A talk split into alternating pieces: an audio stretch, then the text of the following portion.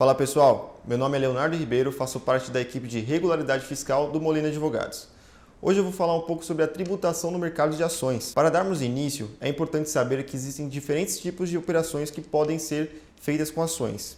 São elas o swing trade e o day trade. O swing trade são as operações na bolsa de valores que duram mais de um dia. Geralmente, são encerradas em poucos dias, algumas semanas ou até meses. Nesse caso, o objetivo é aproveitar a variação dos preços dos ativos, que são negociados na bolsa, no curto prazo e no médio prazo. Já as operações de day trade são as operações de compra e venda de ações que são realizadas no mesmo dia. É importante se atentar a essa diferença, porque a legislação define uma tributação diferente para cada uma delas. No caso do swing trade, para apuração do imposto de renda, a alíquota aplicada é de 15%. Já nas operações de day trade, alíquota é de 20% sobre o ganho líquido. No entanto, a legislação brasileira prevê a hipótese de isenção dos ganhos líquidos de pessoa física em operações efetuadas com ações na Bolsa de Valores quando o valor total de vendas no mês não passar de 20 mil reais. Sendo assim, não é sempre devido o pagamento de imposto sobre a renda nas operações de compra e venda de ações na Bolsa de Valores. É importante destacar que essa isenção é aplicada apenas nas operações de swing trade. As operações de day trade estão sujeitas à tributação com alíquota de 20% sem nenhum tipo de isenção. Caso o investidor ultrapasse o valor de 20 mil reais ou realize uma operação de day trade, ele fica obrigado a realizar a apuração mensal do imposto e realizar o pagamento do valor devido, como veremos mais à frente. A legislação tributária prevê ainda a possibilidade de compensar os lucros e os prejuízos das ações, isso funciona da seguinte forma: os prejuízos acumulados em um mês poderão ser utilizados para compensar os lucros obtidos nos meses subsequentes para reduzir o imposto devido. O principal papel da compensação de perdas na bolsa é diminuir a base de cálculo e o imposto de renda devido pelo investidor. Outra informação importante a ser destacada é a tributação dos juros sobre capital próprio, o JCP, e os dividendos, já que além das operações envolvendo compra e venda de ações, os investidores também podem obter rendimentos com eles. Os juros sobre capital próprio, que são uma forma de empresas distribuírem os lucros entre os acionistas, estão sujeitos à tributação com alíquota de 15% porém o imposto é retido na fonte, ou seja, a responsável pela retenção e recolhimento do imposto é a instituição intermediadora. E o investidor receberá os rendimentos já com desconto da tributação. Já os dividendos, que, são, que também são uma forma de empresas distribuírem os lucros entre os acionistas, são isentos de tributação até este momento. Após todo esse processo de entender como funciona a tributação de ações, o investidor precisa ficar atento para não deixar de pagar seus impostos sobre os lucros de suas operações. O pagamento é feito através do DARF, o Documento de Arrecadação de Receitas Federais, que é a forma como a Receita Federal recebe o pagamento de impostos. O prazo para emitir é sempre até o último dia do mês subsequente aos lucros. Por exemplo, se houve lucro em fevereiro, é necessário emitir e pagar o DARF até o último dia útil de março. No caso das ações, como falamos, as operações de venda que a soma dê abaixo de 20 mil reais no mesmo mês são isentas de imposto. Porém, Caso ocorra a venda acima desse valor, obtendo algum lucro, será necessário emitir e pagar o DARF. Para emitir o DARF, é necessário acessar o site da Receita Federal dentro do menu Pagamentos. Lá é possível emitir a guia com o código 6015, referente às operações feitas na Bolsa de Valores. Na guia é necessário preencher informações como CPF, período de apuração, data de vencimento, data de pagamento, o valor principal e as multas e juros.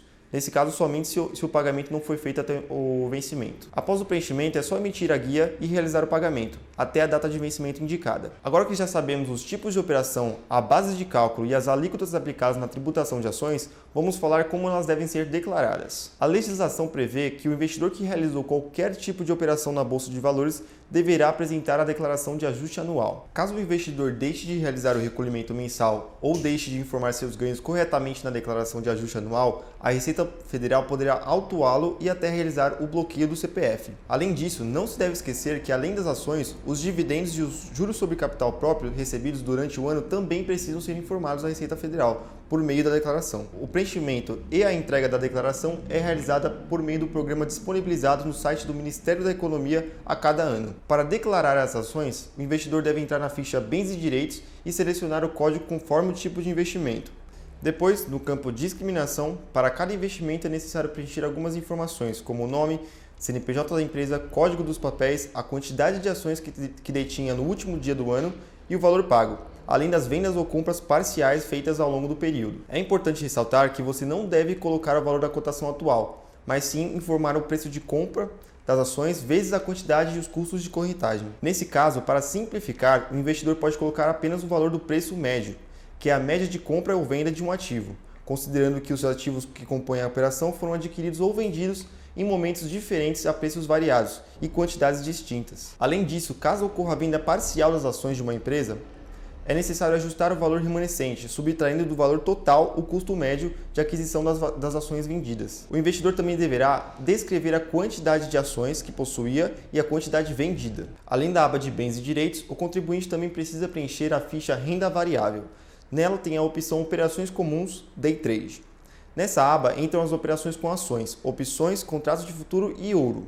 É necessário informar o total de lucros ou prejuízo para cada tipo de ativo e também para cada tipo de operação. É importante ressaltar que, em caso de prejuízo, os valores devem ser incluídos com o um sinal de menos na frente. Agora vamos falar de outro ponto importante, os dividendos e os juros sobre capital próprio. Como vimos, os dividendos são uma parcela de lucro líquido que as empresas distribuem para seus acionistas. Até o momento, esse rendimento é isento de tributação, porém, devem ser declarados. A declaração é feita na ficha Rendimentos Isentos e Não Tributáveis, no campo Lucros e Dividendos Recebidos informando o nome da fonte pagadora, o CNPJ da empresa e o valor total pago no período. Já os juros sobre capital próprio são tributáveis e por isso devem ser informados numa ficha específica, a rendimentos sujeitos à tributação exclusiva definitiva. No programa de declaração de imposto de renda, existe a opção Juros sobre capital próprio.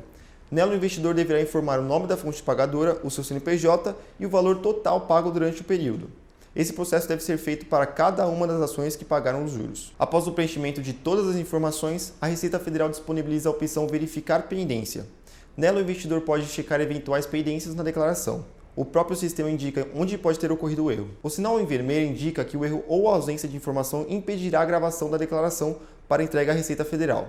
Já o sinal em amarelo alerta o contribuinte sobre a informação incompleta, mas não impede o envio do documento para o órgão federal. Bom, esse foi o nosso resumo sobre a tributação de ações. Como vimos, é importante entender como funciona a tributação e, além disso, atentar-se ao fato de que todos os investimentos realizados em renda variável devem ser declarados, sendo eles isentos ou não. Dessa forma, o investidor pode ficar em dia com suas obrigações, evitando a malha fina e o pagamento de multas. Qualquer dúvida sobre o tema, eu e toda a equipe do Molina Advogados estamos à disposição para atendê-los.